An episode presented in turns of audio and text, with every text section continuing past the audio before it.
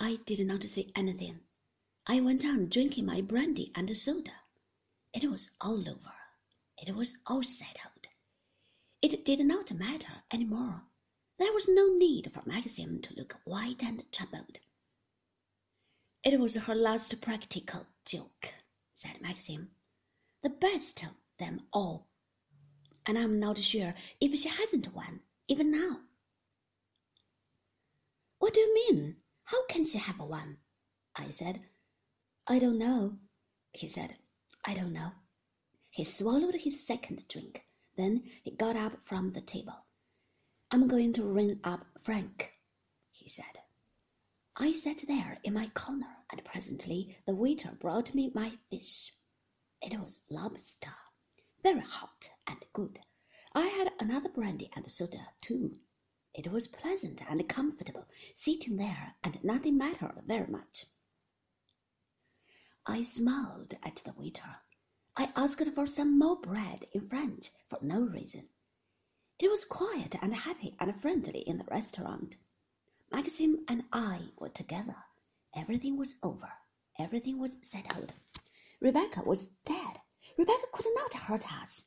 She had played her last joke, as Maxim had said. She could do no more to us now. In ten minutes, Maxim came back again. Well, I said, my own voice sounding far away. How was Frank? Frank was all right, said Maxim.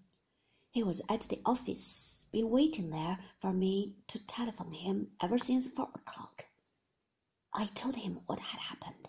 He sounded glad, relieved. Yes, I said. Something rather odd, though, said Maxim slowly, a line between his brows. He thinks Mrs. Danvers has cleared out. She's gone, disappeared. She said nothing to anyone, but apparently she'd been packing up all day, stripping her room of things, and the fellow from the station came for her boxes at about four o'clock. Frith telephoned down to Frank about it, and Frank told Frith to ask Mrs. Danvers to come down to him at the office. He waited. He waited, and she never came. About ten minutes before I ran up, Frith telephoned to Frank again and said there had been a long distance call for Mrs. Danvers, which he had switched through to her room, and she had answered. This must have been about ten past six.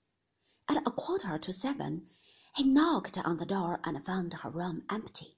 Her bedroom, too. They looked for her and could not find her. They think she's gone. She must have gone straight out of the house and through the woods. She never passed the lodge gate. Isn't it a good thing? I said. It saves us a lot of trouble. We should have had to send her away anyway. I believe she guessed, too. There was an expression on her face last night.